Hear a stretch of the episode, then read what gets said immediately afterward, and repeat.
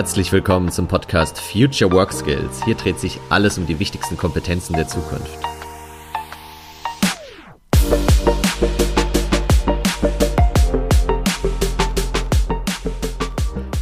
Hallo, ich bin Dennis Fischer und heute habe ich Wiebke Mattes zu Gast. Wiebke leitet das Zentrum für Schlüsselqualifikation an der Universität in Kiel. Sie beschäftigt sich schon seit über 15 Jahren mit dem Thema Future Skills und wir sprechen heute über jede Menge spannende Fragen. Was würde sie ihren Kindern empfehlen für die Arbeitswelt der nächsten Jahre?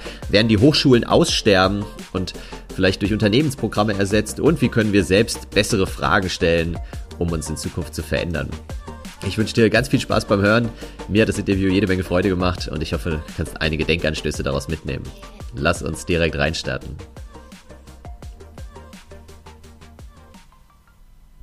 So, ja, Wiebke, schön, dass du in meinem Podcast zu Gast bist. Herzlich willkommen. Hallo Dennis. Du warst ja schon in einigen Podcasts, wenn man nach Future Skills und nach deutschen Podcasts googelt, dann kommen deine Folgen meistens ganz oben, egal ob bei Frank Eilers oder anderen. Ähm, und ich freue mich, dir jetzt auch heute ein paar Fragen stellen zu dürfen, hoffentlich ein paar, die du so vielleicht noch nicht beantwortet hast. Lassen wir uns mal überraschen. Ja, ähm, gern ich selbst erzähle immer ganz gerne diese Anekdote, auch in meinen Vorträgen von, wenn meine Tochter, die ist jetzt sechs Monate, aber wenn die irgendwann mal vielleicht in 16, 17 Jahren zu mir kommt und dann sagt, Papa, bitte, bitte, bitte, bitte, ich würde wirklich so gerne Jura studieren. Und dann schaue ich sie nur entgeistert an und sage, äh, geht's noch so? Äh, du übernimmst den YouTube-Kanal von deinem Vater und damit Ende der Diskussion. Und ja, mal gucken, ob ich das wirklich zu ihr sagen werde. Schauen wir mal, was bis dahin für Berufe en vogue sind. Was glaubst du denn, was du mal zu deinen Kindern später sagen wirst, beruflicher Natur? Ja, also ähm, ja, das ist ja im Grunde fast schon gar nicht mehr so weite Zukunft wie bei dir, bei mir. Mhm. Ich habe äh, drei Söhne, die auch schon ähm, etwas weiter sind. Aber wenn ich zum Beispiel meinen jüngsten Sohn nehme, der ist jetzt zwölf, und wenn ich mir vorstelle, ähm, naja, der hat vielleicht 2030 die Schule beendet, 20 weiß nicht, 33 einen Bachelor gemacht, vielleicht noch einen Master 2035, falls es sowas noch gibt wie ich Bachelor und Master. Ja, genau. Aber nehmen wir das mal an, weil das ist ja nun ne, 2030, äh, das ist ja acht Jahre, ähm, zehn Jahre, das, das kann man sich schon noch vorstellen. Äh, und dann fängt er also an zu arbeiten, dann ist natürlich die Frage, was werden denn da für Fähigkeiten gebraucht? Ne? Mhm. Also schon in dieser kurzen Zukunft kann ich das fast schon gar nicht sagen. Also was wird es für Berufe geben? Tja, naja, wir sehen ja ständig ähm, nicht nur neue Studienabschlüsse entstehen, sondern auch äh, Berufsbilder, die sich extrem schnell wandeln. Und äh, natürlich würde ich sagen, es gibt immer so ein paar Grundfertigkeiten, Allgemeinwissen, was natürlich jedes Kind, jeder junge Mensch auch braucht. Ähm, wir haben ein kulturelles Erbe, was natürlich auch mitgehen muss. Und äh, da bin ich auch, äh, finde ich ganz wichtig. Und es geht natürlich aber auch immer darum, sich neues Wissen anzueignen. Das ist, bleibt auch. Es ist eben äh, natürlich nur diese Unsicherheit, die immer größer wird. Ne? Und ja. das, was wir nicht wissen, es wird immer äh, deutlicher. Wir haben bei Corona, glaube ich, jetzt in dieser Pandemiezeit auch nochmal wirklich deutlich vor Augen geführt bekommen, dass wir es einfach nicht wissen können, was morgen ist. Und ja, ja. Tja, das ist eben problematisch, dass wir die Zukunft nicht kennen. Und andererseits kann man sich natürlich auch mal so Zukunftsforschung angucken, Megatrends zum Beispiel. Und wenn man sich ähm, ja so ein Megatrend Individualisierung, Konnektivität, Wissenskultur, New Work, die haben zum Beispiel alle mit ähm, digitalem Lernen zu tun. Und Digitalität ist unheimlich äh, wichtig. Also vielleicht würde ich meinem Sohn sagen, also hier das mit der Playstation funktioniert doch schon ganz gut. das ist doch schon was, was dir auch Spaß macht. Ähm, wie sieht denn das aus? Willst du nicht mal dahinter gucken, wie das eigentlich funktioniert? Und so solche Dinge sind bestimmt ja, ja. in der Zukunft, ähm, äh, zumindest in der, die meinen Sohn jetzt betrifft, äh, die, die, ist ja gar nicht mehr ganz so weit weg, äh, wesentlich. Und ja, ne, Fachkräftemangel im Informatikbereich und so, da könnte man hingucken. Andererseits denke ich immer, das Wichtigste ist die Persönlichkeit, also von dem Individuum auszugehen und was meinen Sohn interessiert und was ihn begeistert, muss ja nicht das Digitale sein. Aber ich wollte gerade wollt ja. da mal einhaken, genau, weil ich habe jetzt gerade auf LinkedIn bin ich in irgendwie so eine Diskussion mit reingestolpert, wo es halt um die digitale Affinität der, der Generation Z geht und ja. dass die ja alle natürlich mit den ganzen Geräten aufwachsen, brauchen wir nicht drüber sprechen, aber gleichzeitig ging es dann irgendwie in, in dem Gespräch auf LinkedIn darum, hey, aber so digital affin sind sie dann doch nicht, weil klar können sie mit dem Smartphone umgehen und irgendwie mit dem Computer, aber was sich dann dahinter verbirgt, die lernen ja nicht automatisch programmieren dadurch, äh, sie können nicht irgendwie so einen Computer auseinander und wieder zusammenbauen, geschweige denn ein mhm. Handy, die werden einfach nur weggeschmissen so. Also Was, wie siehst du das so bei deinen Kindern oder bei dem Sohn, von dem du gerade gesprochen ja. hast? Sind, ist es dann wirklich digitale Affinität oder muss man das nicht eigentlich doch noch später dann richtig lernen? Ja, definitiv ist da ein großer Unterschied. Die sind eben nicht, äh, die sind eben vor allen Dingen Anwender und Anwenderinnen. Ja, ne? ja. Also sie nutzen das zum Einkaufen, ne? zum, zum Spielen, zum Chatten, aber dass sie wirklich verstehen, wie es funktioniert und was dahinter passiert oder was auch mit Daten passiert, wenn sie einkaufen gehen oder im Internet surfen. Die Fragen stellen sie erstmal noch nicht. Das kommt dann häufig, wenn es äh, schon auch ähm, vielleicht mal konflikthaft wird. Ne? Also wenn es jetzt in, in irgendwelchen, ähm, weiß nicht, WhatsApp-Gruppen durchaus doch auch mal irgendwie ein bisschen Bullying gibt oder äh, Mobbing, Ansätze, äh, kritische Themen diskutiert werden dann fängt man an, auch sich über die Wirkung der Medien mal zu, äh, also das ist so das eine Teil, ne, die Wirkung der Medien. Das andere ist natürlich diese technische Ebene. Hm, ich glaube, ähm, das ist was ganz anderes. Und das muss man völlig neu lernen. Das sehen wir auch bei den Studierenden in der Uni, dass die, ähm, ne, auch während der Corona-Zeit, äh, natürlich konnten die auch relativ schnell äh, sich in einem äh, Video, ähm, in einer Videokonferenz bewegen und wussten, wo sie sich, wo sie die Meldehand finden und so weiter. Das ist jetzt überhaupt kein Thema aber tatsächlich auch das Verhalten entsprechend anzupassen, verbunden zu bleiben durch diese digitalen Medien hindurch, ähm, ja. das ist nochmal wieder eine ganz andere Fähigkeit. Ne? Und, und das Technische, also es sind so zwei Aspekte. Das Technische muss nicht jeden interessieren und ist ja auch ähm, etwas, was sich auch ständig verändert. Ne? Da muss man auch wirklich dranbleiben wollen, damit man da äh, ja Know-how aufbaut. Ja, und ja. ja, das ist unterschiedlich. Aber ich finde, das ist was sehr Verschiedenes, das stimmt. Und äh, genau, kommen wir mal zu der, oder eine Frage noch, bevor wir zur Uni, zur Hochschule kommen, an der du ja auch tätig bist. Du, habe ich richtig verstanden, würdest deinen Kindern aber schon empfehlen zu studieren, also nicht erstmal eine Ausbildung zu machen, weil ich zum Beispiel so rückblickend denke mittlerweile, hey, vielleicht hätte ich damals lieber erstmal eine Ausbildung gemacht, hätte mal ein bisschen mehr noch in der Praxis gelernt, bevor ich mich irgendwie in der Theorie mit den Dingen beschäftige. Ja, definitiv. Ähm, ich selbst habe selbst hab auch eine Ausbildung gemacht, bevor mhm. ich studiert habe ähm, eine betriebswirtschaftliche, äh, damals beim Otto-Versand in Hamburg, ähm, also im Handelsunternehmen. Ähm, und ich habe das selbst als eine totale Bereicherung empfunden. Also nach dieser doch auch immer noch theoretischen ja, Schule, ne, sitzen und zuhören und äh, im Kopf verarbeiten, steht ja da im Vordergrund, hin zum Tun wirklich was bewegen, Wirksamkeit erfahren, indem, ne, dass ich Entscheidungen treffe und das hat dann eine Wirkung unmittelbar. Ja. Das ist schon toll. Und ich, ähm, nein, absolut nicht. Das ist nicht der einzige Weg. Ich habe äh, ich hab drei Söhne. Der mittlere hat gerade mit einer handwerklichen Ausbildung angefangen. Okay. Der wird jetzt Zimmermann und das finde ich ah. großartig. Also ja. das ist wirklich, ähm, finde ich, eine ganz wesentlich uralte, aber wesentliche Kompetenz, die auch in der Zukunft, das kann man ja auch in der Zukunftsforschung sehen, also handwerkliche Fähigkeiten werden auch immer ihre Bedeutung haben. Ne? Also das ist, äh, deswegen finde ich, ist es gar nicht die einzige, das der einzige Wert. Und ich nee, genau. erkenne das bei vielen, mit denen ich spreche, auch, dass sie das durchaus ähm, heute anders sehen als noch vielleicht vor 25 Jahren, ne? wo das ja, wirklich ja. so quasi, das muss man machen, das ist der einzige Weg. Ja, ja, auch, also auch bei mir sozusagen, ich kenne wenige aus meinem Abi-Jahrgang oder nur eine Handvoll, die eine Ausbildung gemacht haben und alle mhm. anderen haben versucht zumindest zu studieren. Andere sind dann doch noch äh, wieder zur Ausbildung zurückgegangen, was auch auf jeden Fall, äh, glaube ich, die bessere Entscheidung war. Und ja, ja gerade, wie gesagt, Zimmermann, ich meine, bis das mal irgendwie digitalisiert wird, geschweige denn halt irgendwie automatisiert und durch Roboter ersetzt, äh, da werden noch einige Jahrzehnte vergehen, wenn ja. überhaupt. Ähm, ja, das stimmt. Genau, du bist ja an der Hochschule Kiel oder Universität Kiel, so rum, äh, im Zentrum für Schlüssel Qualifikationen. Klär uns noch mal kurz auf, um äh, die Worte nur klar zu ziehen. Schlüsselqualifikationen ist erstmal das gleiche wie Schlüsselkompetenzen in eurer Definition oder gibt es da schon einen Unterschied, bevor wir zu den Future Skills kommen? Ja, ich, ich finde das ein Unterschied. Ähm, mhm. Als die, dieses Zentrum benannt wurde, war ich nicht in der Position, mitreden zu können. Äh, ich weiß aber, dass das stark diskutiert wurde damals schon. Äh, meine meine mh, kurze ähm, ja, Erklärung dazu ist immer, wenn Menschen mich das fragen, Qualifikation, Kompetenz, was ist der Unterschied? Mhm. Ähm, der Führerschein als Beispiel. Mhm. Autoführerschein ist eine Qualifikation. Ich habe einen Zettel in der Hand, auf dem steht, du kannst Auto fahren, weil ja. ich bestimmte, ähm, eine bestimmte äh, Ausbildung gemacht habe. Dass ich ein guter Fahrer, eine gute Fahrerin bin, ist was ganz anderes. Und das braucht Erfahrung und braucht echtes ähm, Lernen auf der Straße und zwar nicht nur zweimal, dreimal, sondern natürlich äh, länger, bestimmte Situationen, in denen ich bin, also Erfahrung. Und mhm. das kommt dazu und dann wird daraus eine Kompetenz. Okay. Und wirklich in der Anwendung. Ne? Also ähm, das heißt, diese Handlungsfähigkeit, die muss oben drauf kommen. Und das ist ja. für mich der Unterschied. Insofern ähm, sind wir ist die Bezeichnung falsch. Zentrum für Schlüsselqualifikation aus meiner Sicht. Es müsste mindestens Zentrum für Schlüsselkompetenzen, wenn nicht sogar, oh, Entschuldigung. Kein Problem.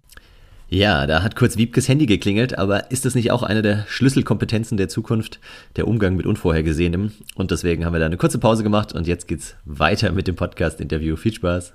Ja, also der Unterschied zwischen Qualifikation und Kompetenz ähm, ist auf jeden Fall in dieser Handlungsfähigkeit gegeben, finde ich. Und deswegen falscher Name. Also wir ähm, sollten mindestens äh, Schlüsselkompetenzen, Zentrum für Schlüsselkompetenzen heißen, wenn nicht sogar heute Zentrum für Future Skills. Das wäre es doch, oder? Das ist die Überleitung. Und das, da hast du auch in einem anderen äh, Podcast, in dem du zu Gast warst, gesagt, äh, Future Skills ist eigentlich auch schon so eine Tautologie, also so eine, der runde Kreis, ja. Ist ein bisschen doppelt gemoppelt und du bist auch mit dem Begriff nicht zufrieden, aber erklär gern trotzdem erstmal den Unterschied noch zwischen Schlüsselkompetenzen und Future Skills und dann vielleicht, was dich an dem Begriff stört oder was es auch einen besseren Begriff geben könnte, so.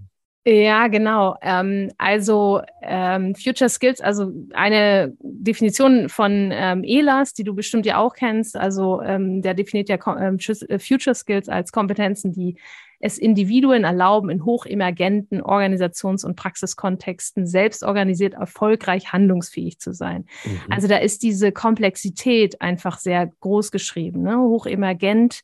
Ja. Ähm, also wirklich sehr fluid. VUCA-Welt ist ja auch immer wieder das Stichwort. Ähm, das ist das, was äh, das Besondere ist. Äh, die Transformation, in der wir uns befinden, die hohe Wandlungs, also wirklich extrem hohe Wandel, Wandlungsfähigkeit dieser Welt, gerade ähm, die immer schneller wird. Das ist so das eine finde ich, was dazu kommt. Ähm, ne, denn über Schlüsselkompetenzen reden wir ja schon wirklich sehr, sehr lange. Also seit genau, den seit 70er 2000, Jahren. Ja, und ja, das, genau, du beschäftigst dich sogar schon seit 2007, glaube ich, damit. Gell? Also genau, aber die genau, die Geschichte ist aber ja noch viel länger. Ne? Also ja. in den 70er Jahren ne, gab es ja schon in der Bildungsforschung genau das, dass man sich fragte oder zum Beispiel Heinrich Roth hat das besonders äh, getan. Äh, was gibt's? Da gab es auch diesen Dreiklang schon, ne? Sachkompetenzen, Sozialkompetenzen, Selbstkompetenzen zum Beispiel. Und dann in der Berufspädagogik fragte man sich so, okay, wenn, wenn das, was wir im Beruf äh, brauchen, sich verändert, was ist es denn dann, was bleibt und so weiter. Also mit Wandel und veränd sich verändernden Tätigkeit hat man sich auch schon sehr lange befasst. Ähm, aber ich denke, dass wir einfach mit dieser Komplexität und der, der extremen Geschwindigkeit, mit der wir heute es zu tun haben. Und ich finde, da ist Corona immer so das totale Beispiel für, wie gefühlt schnell das gehen kann. Ja. Ähm, das ist eben einfach das Wichtige. Und das andere ist, finde ich, Unterschied Schlüsselkompetenzen, Future Skills ist durchaus ähm, das Digitale.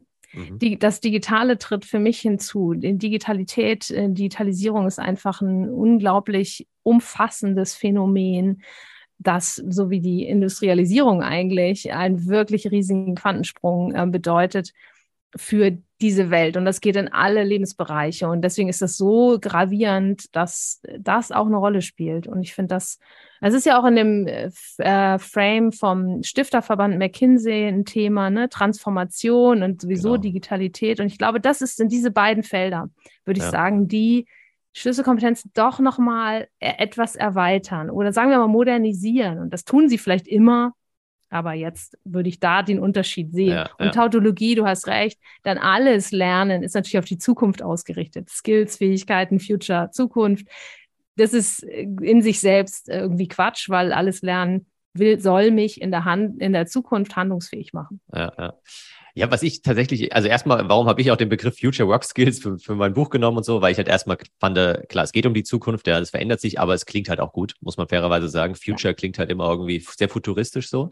Mhm. Allerdings fällt mir das so langsam ein bisschen auf die Füße, weil ich immer mehr Leute irgendwie höre, die dann sagen, ja, aber Zukunft, also Future Skills, da reicht's ja auch so nach dem Motto, wenn ich mich morgen drum kümmere, oder wenn ich mich da mal nächstes Jahr mit beschäftige, dann muss ich ja heute noch nicht anfangen. Ja? ja. Erlebst du das auch teilweise irgendwie so, dass es so heißt, ja, ja, das sind halt Kompetenzen, die brauchen wir in den nächsten zehn Jahren, aber jetzt im Moment brennt bei mir die Hütte, da habe ich so viel zu tun, da kann ich mich jetzt echt nicht noch darum kümmern. Ja. Mhm. Nee, das ist tatsächlich, aber das kommt vielleicht auch, weil ich in einem Feld unterwegs bin, wo die äh, Studierenden, die Menschen, die jungen Menschen, die da rumlaufen, sich natürlich die ganze Zeit darum drehen, mhm. was wird mal sein. Also, naja, ne, die versuchen auch die nächste Klausur zu überstehen, aber letztendlich geht es ihnen natürlich auch irgendwann darum, äh, daraus in die Welt gehen zu können und äh, irgendwie eine, eine, Zufriedenheit zu finden, auch in der beruflichen Welt. Insofern stellen sich diese Fragen natürlich auch anders. Aber ich kann das verstehen, dass man natürlich durchaus damit auch so eine Art Entschuldigung äh, findet. Oder auch, wenn es zu futuristisch wird. Ne? Wenn wir mhm. diese Tech-Spezialisten-Skills irgendwie, wenn ich irgendwie Blockchain und NFT und Big Data und keine Ahnung, KI höre, dann mache ich vielleicht auch zu als so Durchschnittsarbeitnehmerin ähm, und sage, naja, es ist ja nichts, was mich interessieren müsste. Genau. Ja. Letztlich aber ist das, glaube ich, ein Irrtum. Also, denn diese Zukunft ist schneller da, als wir das uns vorstellen können. Ja, das glaube ich auch. Ja, wir spüren es jetzt ja schon irgendwie durch die ganzen Veränderungen in den letzten zwei Jahren, durch Corona jetzt, aber auch durch die Lieferengpässe, durch ja die ganzen Babyboomer, die jetzt entspannt in Rente gehen und mhm. äh, die Arbeit aber dadurch nicht weniger wird für die anderen. Das heißt, wir brauchen ja die Automatisierung und eigentlich muss sich jeder selbst kannibalisieren, sage ich immer, ähm, damit man halt irgendwie noch die, die Arbeit auch bewältigt bekommt in den nächsten ja. Jahren und sollte gar keine Angst davor haben, irgendwie vor der Automatisierung, sondern schreiben, hey, welche Aufgaben machen mir denn keinen Spaß? Ja, bei mir gibt es auch genug Aufgaben, die ich liebend gerne automatisieren oder mhm. outsourcen würde irgendwo hin, weil sie einfach keinen Bock machen und dann könnte ich mich den ganzen Tag mit so spannenden Menschen wie dir unterhalten, äh, woran ich mhm. viel mehr Spaß habe, ja. Ja, ja. Also ich glaube auch, dass es gefährlich sein könnte, ne? Also wir laufen ja häufig, ähm, das ist ja immer so, so, so ein bisschen so, eine, so, eine, so, ein Kreislauf, wir laufen der Technologie ja häufig hinterher, wenn es um Bildung geht. Ne? Ja. Also dann kommt so ein Technologiesprung und dann verstehen wir plötzlich alle, oh Gott, wir müssen jetzt Videokonferenzen können, okay, dann müssen wir es jetzt lernen. Und dann laufen wir der Technologie quasi hinterher, das ist so typisch. Und auch nicht weiter schlimm, aber wenn man dann aufhört zu laufen, dann wird es schwierig. Ich habe neulich jemanden getroffen in der digitalen Woche Kiel, äh, war das. Ähm, ein Unternehmer aus der IT-Branche, der sagte, ähm, für ihn war das Aha-Erlebnis, als er auf einer sich mal wieder nach Jahren gut gelaufenes Geschäft, ne, zehn Jahre alles mhm. gut aufgebaut, was soll man sich verändern? Ist doch kein Problem. Ist er auf eine Konferenz gefahren, nur um mal wieder so ein paar Leute zu treffen und hat äh, sich selbst da sitzen gefühlt und hat nichts verstanden, äh, hat er gesagt. Und äh, dann hat er gemerkt, okay, das, das geht nicht. Ich kann zwar meinen Laden gut führen, aber ich führe mich unbemerkt raus aus dieser Welt, aus diesem Markt. Und ähm, das ist gefährlich. Insofern ist es, glaube ich, ähm, ja, ein Trugschluss, wenn man denkt, so, naja, läuft doch alles, muss ich mich nicht drum kümmern. Ja, ja. ja, zum Thema Hinterherlaufen kommen wir gleich nochmal. Das passt ja auch ganz gut zu, zu einigen Unis und Hochschulen. Mhm. Aber lass uns nochmal zurück zum, zum Zentrum für Schlüsselkompetenzen kurz kommen, weil du hast gesagt, klar, digitale Kompetenzen sind wichtig, aber was sind denn so die, die ihr wirklich ähm, quasi euren Studierenden beibringt, wo ihr sagt, hey, das sind die, ich weiß gar nicht, wie viele es sind, äh, fünf, zehn, zwölf Schlüsselkompetenzen und vor allem, vielleicht hast du ein, zwei konkrete Beispiele, wie ihr das macht. Also, wie kann man sich das vorstellen? Hast du da irgendeine Story, wie das, ja, wie das läuft? Ja, ja genau. Also, ähm, bei uns ähm, sind es äh, derzeit, wir sind da gerade wieder am Überarbeiten. Mhm. Das ist im Übrigen auch etwas, was wir wirklich äh, lange tun. Du hast gesagt, 2007 habe ich da angefangen. Das stimmt. Äh, wir haben uns dann so 2013 bis 15 ungefähr mal wirklich hingesetzt, auch ein Buch drüber geschrieben, was wir eigentlich darunter verstehen. Und damals ähm, kann man schon jetzt, kann ich schon von damals reden, war es ähm, tatsächlich ja natürlich irgendwie noch klassisch. Also da ging es um Selbstkompetenzen, um sozial-kommunikative Kompetenzen. Wir haben die Sachkompetenzen vielleicht noch zu diesem ganz alten ähm, äh, hinzugenommen. Das sind also so transferierbare, äh, also sozusagen Fachkompetenzen, die mhm. in möglichst viele Inhaltsbereiche transferierbar sind da, das ist so als Beispiel das unternehmerische Denken und Handeln, Entrepreneurship, mhm. ähm, was ja auch in deinem äh, Frame äh, durchaus drin ist, mm, dass wir gesagt haben, das ist nicht ein BWL, eine Fachkompetenz, ne, was nur die BWLer können ja. müssen, sondern es wird äh, zur Sachkompetenz, weil es eben wirklich viele betrifft. Und ähm, die, als viertes haben wir noch die gesellschaftliche Kompetenz dann dazu genommen. Mhm. Also so politische, ökonomisch, ökologisch, ethisch, äh, äh, kulturelle Kompetenz, weil wir gesagt haben, diese jungen Menschen hier an der Uni, die bilden wir natürlich nicht nur aus oder bilden wir nicht nur für irgendwie einen Beruf ganz konkret, sondern für diese Gesellschaft, für diese Welt. Und die haben auch noch andere Rollen, die sie einnehmen wollen können. Die müssen sich anders, sollten sich und wollen sich anders mit der Welt auseinandersetzen.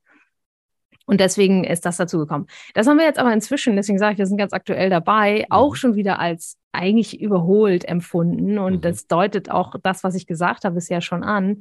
Im Moment sind wir bei, ja, im Grunde neun Kompetenzfeldern. Ähm, ich glaube, du hast auch neun, richtig? Ja, tatsächlich, genau. genau, also irgendwie ist das so, ein, äh, so eine schöne Zahl. Muss eh fünf, ähm, sieben oder neun muss es sein, weil acht klingt so, als hättet ihr euch irgendwie keine Gedanken gemacht. Also, ja, vielleicht. Ähm, und das ist äh, tatsächlich immer noch, Selbstkompetenz ist dabei, mhm. Lösungskompetenz, Reflexionskompetenz. Wir haben dann ähm, die Teamkompetenz dabei, kommunikative Kompetenz, Transformations- oder transformative Kompetenz. Mhm. Ein Punkt, den ich vorhin sagte, die Future Skills scheinen dadurch. Und dann haben wir drei, die wirklich ganz, ganz neu sind, nämlich ähm, Medienkompetenz, agile Kompetenz und digitale Kompetenz. Okay. Mhm. Das sind so unsere neun. Und daraus lassen sich aber im Moment haben wir 48 Einzelkompetenzen Ach, ableiten. Seiten. Also das ist viel. Aber die sind natürlich nicht überschneidungsfrei. Ne? Ja, wir sind ja. ja auch nicht in so einer exakten Wissenschaft unterwegs. Das macht es manchmal auch schwierig an der Uni im Übrigen, weil wir da häufig dann äh, nach dem Motto, naja, das ist ja alles nur so. Wie soll man es messen äh, auch, gell? Ja, genau. Also kann man auch nicht empirisch nachweisen und so. Aber gut, mal davon abgesehen, ähm, äh, ist es, zeigt es sich in der Erfahrung immer wieder, dass es unheimlich wichtig ist. Und da stecken in diesen 48 stecken eben Dinge wie, ähm, weiß nicht, natürlich auch Sprachkompetenzen zum Beispiel mit drin oder Führung und Diversität und Konflikt, Verhandlung, Analyse, Perspektivenwechsel, medienkritisch nutzen, erstellen, analysieren, Design Thinking und so. Also das sind ähm, wirklich viele. Ich will sie nicht alle aufzählen. Nee, danke. Können die auch, kann man die nachlesen, oder? Auch bei euch auf der. Ja, noch nicht. Wir sind, Wir sind gerade dabei. dabei. Okay. genau. Also wenn Aber, dann gerne den Link einfach teilen, dann poste ich den ja. auch entsprechend. Ja, genau. Also das ist wirklich äh, noch nicht ähm, niedergeschrieben. Ja, ja. Aber letztlich ähm, ist das ja auch etwas, was nicht nur wir machen, sondern was viele andere auch schon gemacht haben. Und da ähm, ja, ist, ist da jetzt wirklich es ist jetzt auch nicht wirklich völlig neu oder anders. Ich denke, da setzt auch jeder irgendwie so seine Schwerpunkte. Ne? Ja. Und das haben wir eben auch versucht. Nee, und also genau darum, darum geht's ja auch, ja, dass man, äh, dass ja. die sich immer wieder überschneiden, wie du schon auch sagst. Also ich habe ja auch dieses Spinnennetzdiagramm bewusst gewählt, weil ich gesagt habe, ja, das eine bedingt ja das andere. Wenn ich irgendwo bei Empathie besser werde, dann werde ich auch äh, bei Kommunikation vermutlich besser mhm. und kann, kann mich besser auf die anderen einstellen. Und wenn ich mein Selbstmanagement ja. verbessere, dann habe ich wieder mehr Zeit, um mir Gedanken über kreative Ideen zu machen und so. Also ja, es ist immer so eine Mischung, ne? Ja, genau, mit verschiedenen Schwerpunkten. Und mhm. weniger stark zusammen. Ich hatte auch ursprünglich überlegt, soll ich irgendwie so einen Schieberegler nehmen als Grafik oder so, ja, wie so ein Mischpult, aber da kannst du halt schon einen Regler hochdrehen und die anderen bleiben ja. unberührt sozusagen. Und das ist ja. es ja nicht. Das, das also du bildest ja. dich ja immer, äh, bei euch bei 48, sage ich mal, wenn ich zwei, drei irgendwie versuche zu stärken, dann stärke ich gleich noch fünf andere mit, die ich gar nicht auf dem Schirm habe. Ja, genau. Und du sagtest eben nochmal, du fragtest nach der konkreten Umsetzung, der genau, konkreten, ja. wie machen wir das eigentlich? Also da ähm, Entrepreneurship, habe ich schon gesagt, unternehmerisches Denken und Handeln, das ist so mein Feld, in dem ich auch unterwegs bin. Ähm, das kommt natürlich auch durch meine Ausbildung. Ich hab, bin ja auch Betriebswirtin und äh, Politologin und da sind es also Studierende, die nicht vom Fach sind und die, die aber trotzdem das Gefühl haben, ja, dies mit, der, mit dem unternehmerischen Denken und Handeln, das kann mir sowohl als äh, in, in, in einem Angestellten-Dasein als auch wenn ich mich selbstständig mache oder wo auch immer äh, nützen. Und ähm, dann ist es nicht so, dass ich mich vorne hinstelle und erzähle, was das ist, wie das geht und ja. was man so für nutzen, wie was man so für Methoden hat und nutzen kann, irgendwie wie eine Break-Even-Berechnung passiert oder nicht, sondern es geht darum, dass die Studierenden das machen, mhm. das tun. Und das ist ja das, was wir vorhin hatten, Kompetenz, ne? also wirklich Handlungsfähigkeit ähm, zu erfahren, also sich auch in, in ihrer eigenen Wirksamkeit erfahren. Und äh, wie mache ich das? Ähm, ich mache das am liebsten mit, mit Unternehmensplanspielen. Mhm. Also ganz, äh, das kennen ja viele auch. Also wir, ich versetze die Studierenden in die Situation, dass sie in Teams auch nochmal so eine Überschneidung. Ne? Sie arbeiten eben auch in Teams. Ja. Und das kann man auch wunderbar übrigens zum Lerngegenstand erheben in dem Rahmen. Und dann müssen sie ein Unternehmen führen. Und natürlich gibt es ein paar Wissenselemente, die Sie vorher bekommen, äh, dass Sie sich zum Beispiel mit verschiedenen Tools wie einer Kostenrechnung auskennen, dass Sie wissen, wie eine Bilanz aufgebaut ist, weil das sind die Tools, mit denen Sie nachher auch arbeiten. Mhm. Und dann gehen Sie in diesem Planspiel in den Wettbewerb und erleben wirklich, wenn ich hier eine Entscheidung treffe, dann hat das eine Wirkung.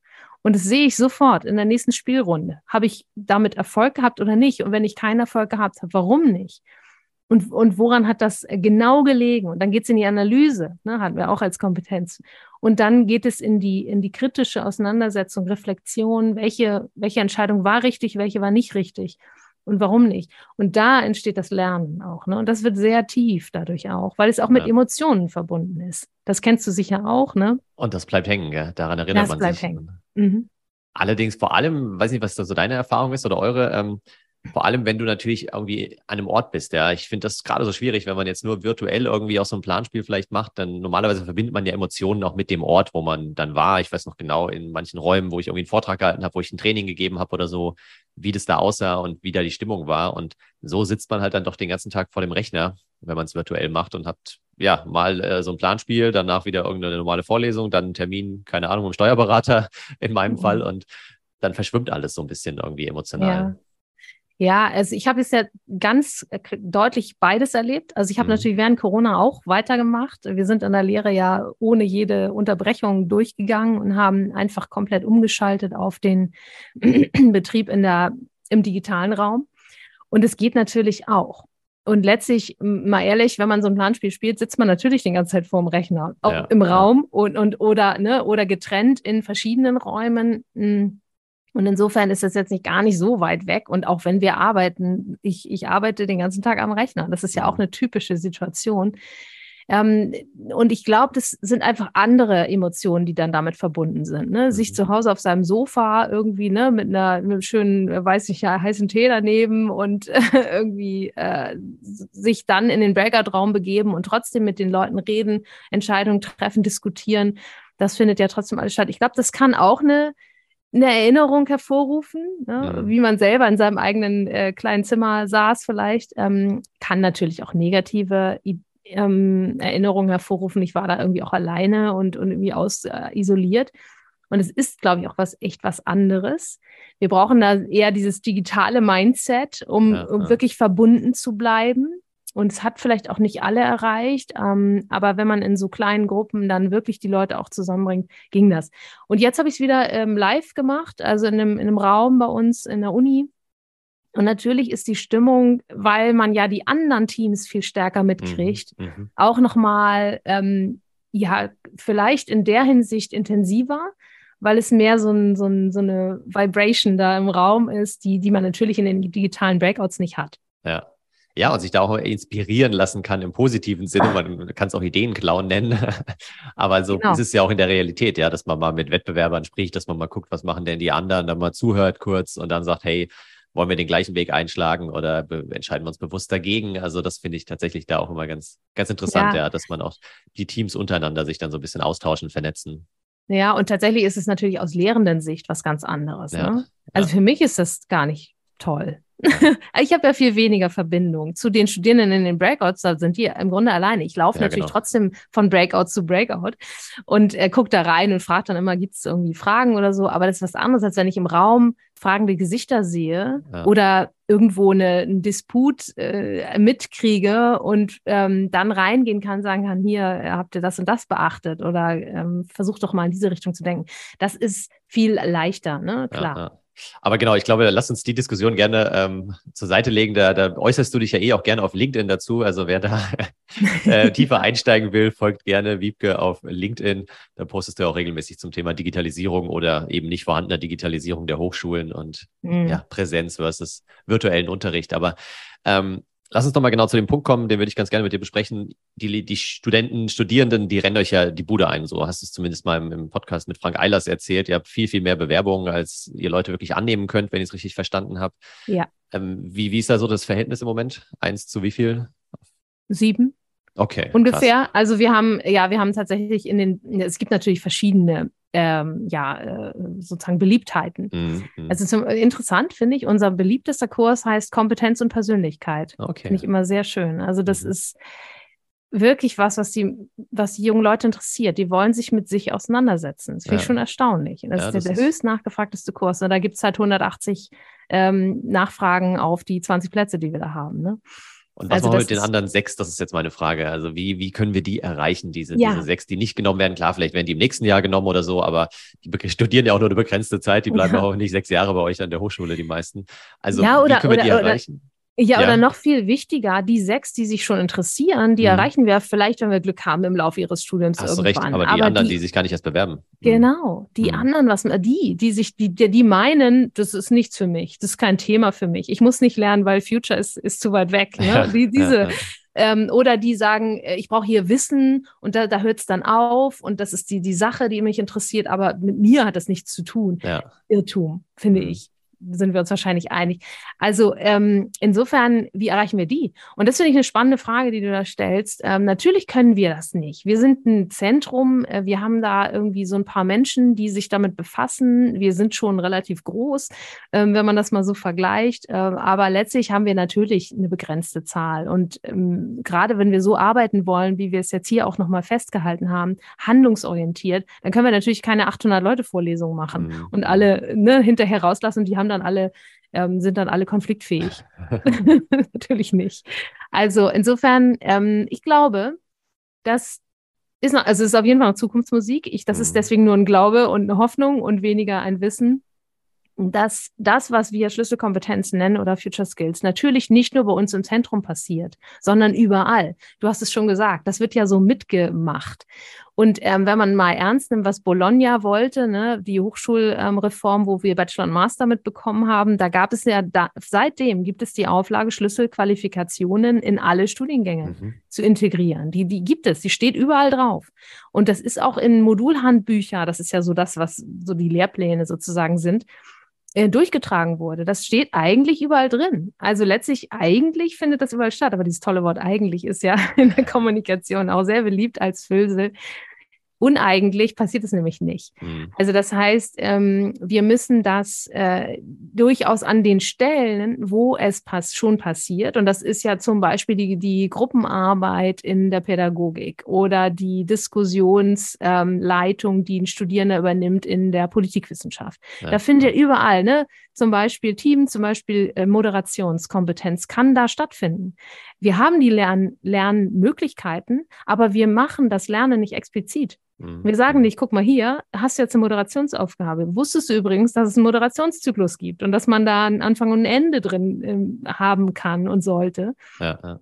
Und dass es Methoden gibt, X, Y, Z, so, ne? Und dann, dann kann man das zum Lerngegenstand machen. Und dann können, aber das bedeutet, dass diejenigen, die dort sind an der Stelle, in der Politik zum Beispiel, wo die Diskussion läuft, die müssen natürlich die Kompetenz auch haben. Das heißt, wir müssen bei den Lehrenden auch viel stärker diese Future Skills aufbauen.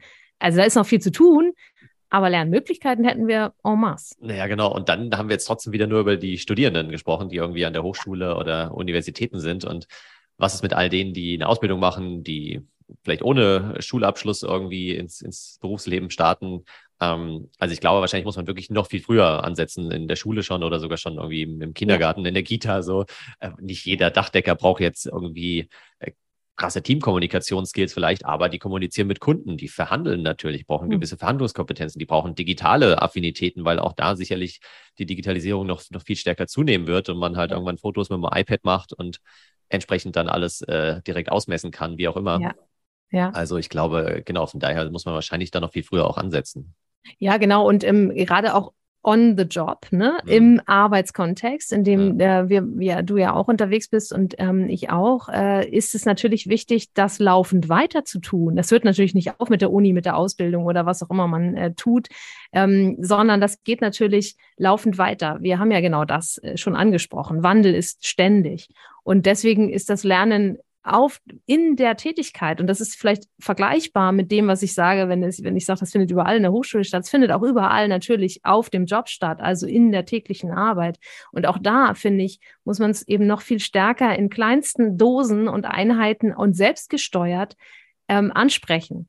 Und da sind wir dann, finde ich, auch in einem Raum, der wirklich spannend wird. Wie können wir das machen? Weg von dem, wovon ähm, ja äh, vielleicht natürlich viele Trainer da draußen auch leben, ja. Workshops zu machen, ja. die Leute ranzuholen. Das machen wir in der Uni auch. Ne? Wir holen die aus ihren Fächern zu uns und machen dann ein schönes Workshop-Angebot.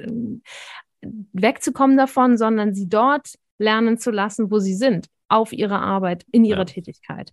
Und, zwar das, ad hoc und bedarfsorientiert. Das ist jetzt so genau. mein Learning aus den letzten Jahren so, weil zu mir kommen dann auch Leute, das nennen wir Design Thinking, ja, und brauchen dann Kreativitäts- und Innovationsmethoden und dann sind meistens von zwölf zwei dabei, die das wirklich direkt anwenden können ja, in den nächsten genau. Wochen und die anderen zehn vergessen es halt wieder und ja. bräuchten das eigentlich erst in drei Monaten oder in sechs oder neun Monaten. Und mhm das also wirklich den Leuten halt das irgendwie an die Hand zu geben. Ich meine, das ist logistisch nicht einfach, ja, das ist äh, finanziell dann immer meistens ein bisschen teurer, wenn man irgendwie spontan jetzt nächste Woche einen Workshop haben will, aber mhm. nur so funktioniert es halt, nur so können sie es dann direkt anwenden, das Wissen. Ich habe übernächste Woche einen Workshop äh, mit Vorständen zum Beispiel, also ich jetzt nicht, aber jemand, der vielleicht irgendwie angestellt ist und ja. dann sagt er, hey, ich brauche jetzt Moderationskompetenzen, kann man mich da coachen, können wir das mal am praktischen Beispiel durchgehen und dann bleibt es halt hängen.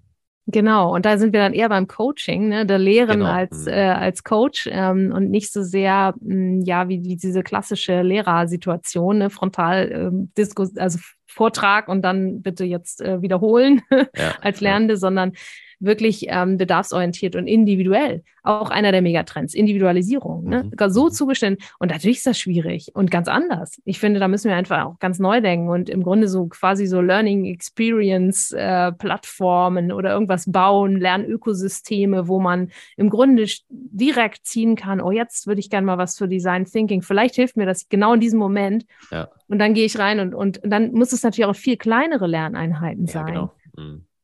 Ja. Lass uns mal generell über das Konzept Hochschule nochmal sprechen, wenn ich dich schon mhm. mal hier am, am Mikrofon habe. Ähm, weil ich so das Gefühl habe, ja, dass die Hochschulen immer mehr aussterben in Zukunft und immer weniger relevant werden. Es gibt dieses schöne Beispiel von Google, die 2020, ich glaube, drei Kurse auf der Online-Plattform Coursera veröffentlicht haben, Project Management, UX Design und Data Analytics. Und dann haben sie kurz danach verkündet, hey, wenn ihr die drei Kurse, die wie gesagt sind rein online, dauern so sechs Monate, kosten irgendwie 300 Dollar, wenn ihr die absolviert habt, dann betrachten wir euch als gleichwertig zu einem vierjährigen College-Degree. Dann könnt ihr theoretisch bei uns anfangen, wenn ihr den Bewerbungsprozess übersteht. Und geht es da immer mehr hin, glaubst du, dass die großen Firmen einfach sagen, hey, bis mal irgendwie jetzt äh, ja, Data Analytics oder neuester Umgang mit dem Metaverse, ähm, Virtual Reality, Kompetenzen und so, bis da mal irgendeine Uni oder irgendeine Fachhochschule irgendwas im Angebot hat, das dauert uns einfach zu lang. Wir schaffen die Ausbildungsgänge selbst und holen uns quasi die Leute direkt weg vom Schulabschluss, vom Abi, was auch immer bilden die aus und dann arbeiten die bei uns und kriegen gleich noch einen Arbeitsvertrag mit dem Studium. Ähm, oder wie siehst du da so die, die Zukunft auch der Hochschulen? Mhm. Wie optimistisch bist du da? Ähm, also ich glaube nicht, dass die Unis selber, also wenn man da jetzt mal so andere Vertreter fragen würde als mich, ähm, da äh, sehr viel drin sehen. Also die würden sagen, nein, nein, das, das wird nicht davon weggehen. Also mhm. es gibt schon so viele ähm, tausend Jahre diese, diese Form des Lernens, dieses ähm, Meister-Schüler-Verhältnis, das wir in der Universität ja auch ähm, im Grunde prägen. Ne, jemand, der eine lange wissenschaftliche Ausbildung gemacht hat, wie ein Professor, Professorin, ist nachher dann derjenige, der wiederum den Nachwuchs ähm, sozusagen ja, belehrt. Mm, dieses Konzept ist schon so uralt, wie Menschen eigentlich miteinander in sozialem Kontakt sind und voneinander lernen. Also warum sollte man das ändern? Also das ist, das würden die wahrscheinlich sagen. Das ist, ich wollte gerade sagen, genau, mir liegt gerade Gänsehaut auf dem Rücken, aber ich lasse dich trotzdem gerne aussprechen. die, sind, die, würden das vielleicht so verstehen. Ähm, ich bin da natürlich ein bisschen anderer Meinung und ich sehe das, äh, wie ich schon gesagt habe, Megatrend bezogen vielleicht Individualisierung, Konnektivität. Wir, ähm, das ist eine Illusion Illusion. Die Studierenden tun das doch heute schon. Die hören sich nicht von ihrem Professor an, wie es geht. Die gucken YouTube-Videos mhm. und dann verstehen sie, wie, weiß ich nicht, Break-Even berechnet wird oder was. Und ähm, das sehe ich auch an meinem Sohn schon, der, der jetzt äh, kurz vorm Abi steht. Das ist eine wichtige Quelle, dieses Internet zum Lernen. Und das heißt, ähm, wir sind nicht die Einzigen. Wir haben diese, diese Weisheit nicht gepachtet. Das Bildungssystem bröckelt in dem Sinne, als dass es nicht das Monopol mehr hat darauf. Ne? Die Buchwissenschaften, das ist vorbei, dass wir nur noch im Buch das Wissen vermitteln können. Und die gibt es vielleicht nur an der Universität, diese Bücher. Nein, die, das, ist, das Wissen ist so immens verteilt, ähm, dass wir das nicht mehr monopolisiert haben.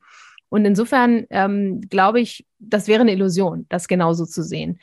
Und äh, wir sind auf dem Weg, das immer stärker auch zu, ähm, ja, zu zerteilen, zu zerstückeln, immer kleinere Einheiten zu machen, weg von diesen langen ähm, Ausbildungsabschlüssen oder Berufs-, ähm, äh, Hochschulabschlüssen. Und das sieht man auch schon. Äh, Wobei ich sagen muss, eingeschränkt, es entstehen gerade wahnsinnig viele neue Studiengänge. Mhm. Gerade um Future Skills rum gibt es zum Beispiel auch schon Studiengänge. Wirklich, ja? Was zum ja, Beispiel? Ja, ja, ja, ja. Ähm, oh, jetzt hast du mich auf dem falschen Fuß erwischt. Ähm, Egal, kannst wir, du nachreichen, dann packe ich in die Show Notes. Ja, ja, genau. Ähm, genau, das ist eine, eine Hochschule, die tatsächlich äh, Future Skills mhm. als ein Begriff in ihrem Hochschul, ähm, ja, in dem Abschluss. Okay, Und cool. ähm, die, das heißt, sie sind auch schnell, die entwickeln ja. auch schnell. Da könnte man fast schon wieder kritisierend sagen, meine Güte, wie viele tausend Studienabschlüsse oder Studiengänge brauchen wir denn noch? Aber ich finde, man ähm, erkennt daran diese Kleinteiligkeit. Und ähm, dann dieser andere Trend der Micro-Credentials. Mhm. Vielleicht ähm, kann man das mit dem Stichwort benennen, der auch in ganz Europa gerade diskutiert wird in der Hochschullandschaft. Und das sind ja kleine Programme. Das ist so ein bisschen Google, ne? So ein ja. äh, Coursera-Kurs, Programm, drei ne, Themen zusammengeschnürt, haben wir ein Micro-Credential, sind wir eigentlich fertig mit dem, was wir brauchen. So ein bisschen äh, geht es auch in dieser Richtung in der Hochschullandschaft.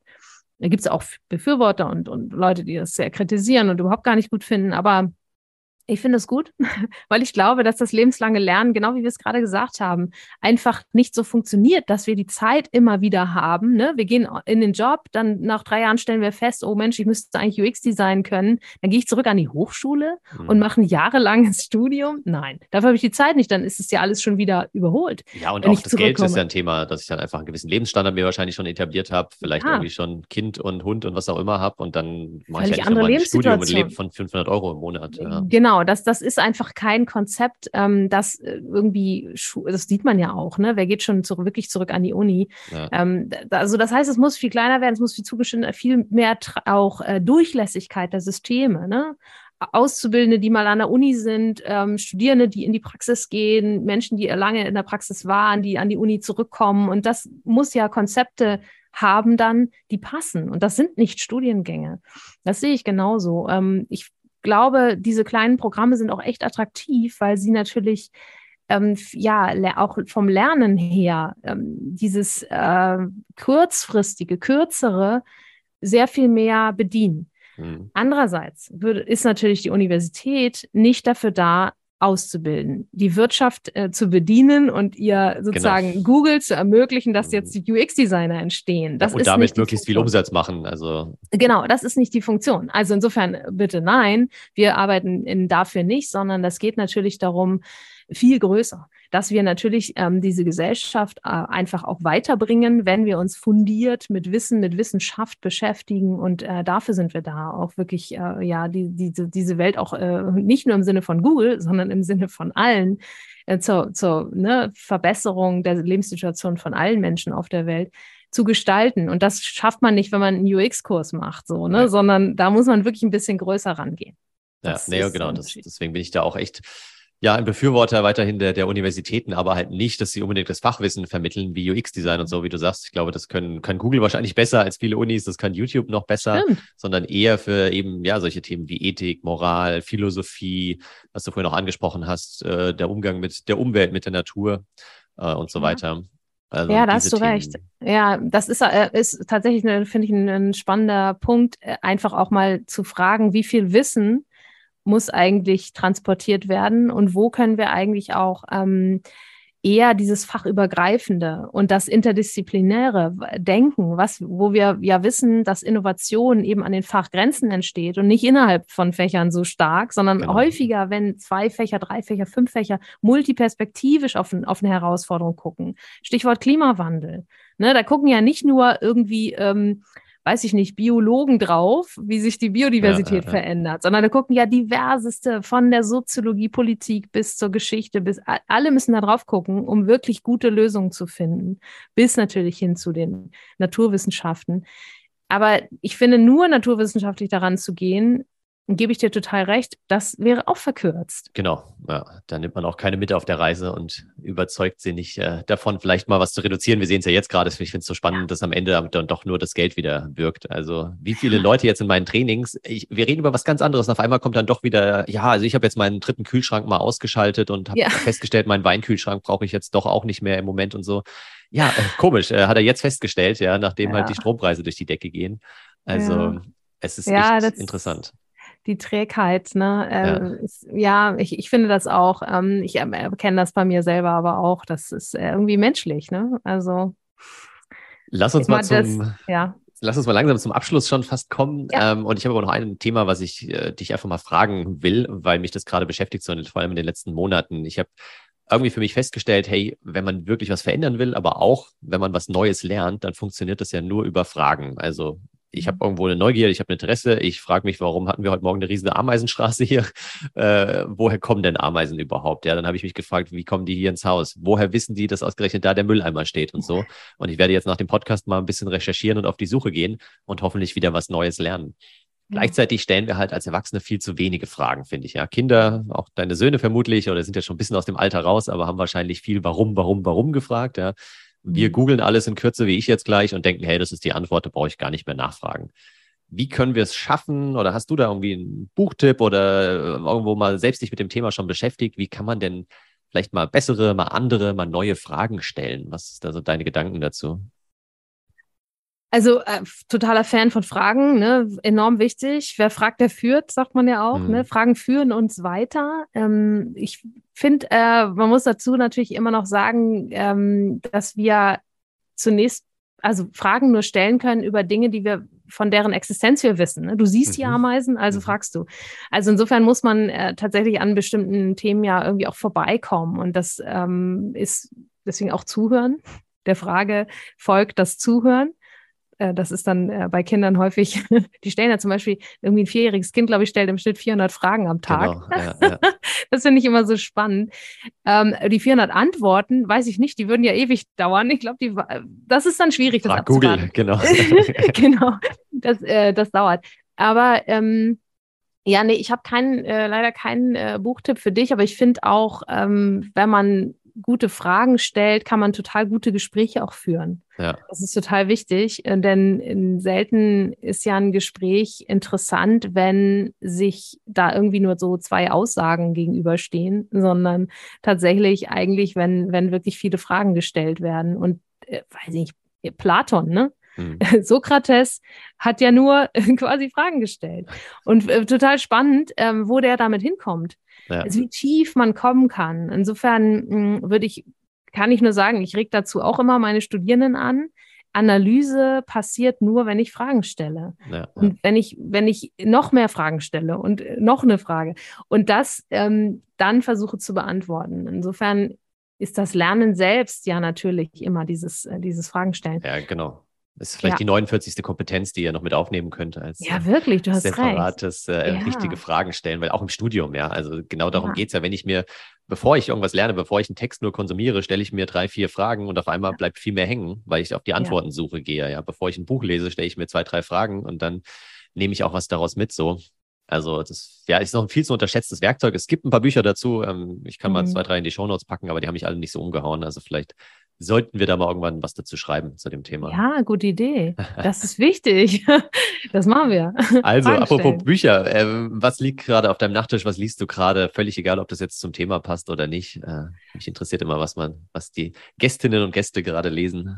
Ja, also ich lese tatsächlich wirklich gerade ganz viel mhm. parallel. Mhm. Ich lese, bin so, ich bin ungern, ich lese ungern ein Buch von vorne bis hinten durch. Ja. Ich lese, bei mir stapeln sich dann immer so aufgeschlagene Bücher übereinander, weil ich dann gerade was Interessantes gelesen habe und dann irgendwie einen Querverweis zu einem anderen Buch und dann lese ich das und dann stapeln sich die und alle sind aufgeschlagen. Eins ähm, habe ich jetzt hier von ähm, Jan Völsing und ähm, äh, seiner Kollegin, ähm, die den, dieses Buch geschrieben haben, ähm, Agiles New Lernen. Work New Work braucht New Learning. New Learning, genau, genau das habe ich gerade.